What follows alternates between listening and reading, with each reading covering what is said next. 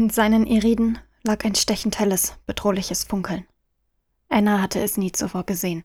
Sie kannte den Jason nicht, der er in diesem Moment war. Er war wie ausgewechselt.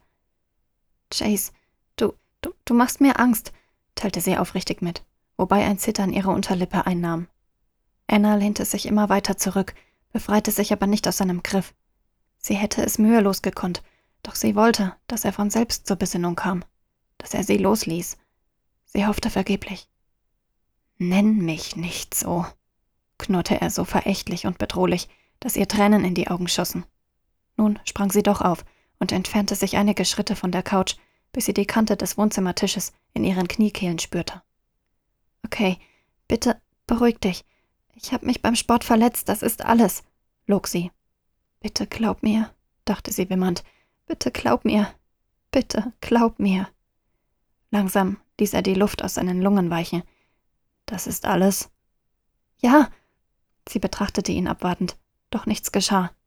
Mit starrer Miene stand er vor ihr, tat nichts Erlösendes, bohrte aber auch nicht weiter nach. Für einige Sekunden beruhigte sich Annas Puls. Womöglich war sie endlich zu ihm durchgedrungen. Diesen Moment musste sie nutzen, ehe er vorüber war, ausbauen, wofür sie gerade den Grundstein gelegt hatte. Ich wollte nicht, dass du dir Sorgen machst, oder sie schluckte, oder wieder übertrieben fürsorglich wirst. Seine versteinerten Züge brachen auf. Diese Worte trafen Jason mitten ins Herz.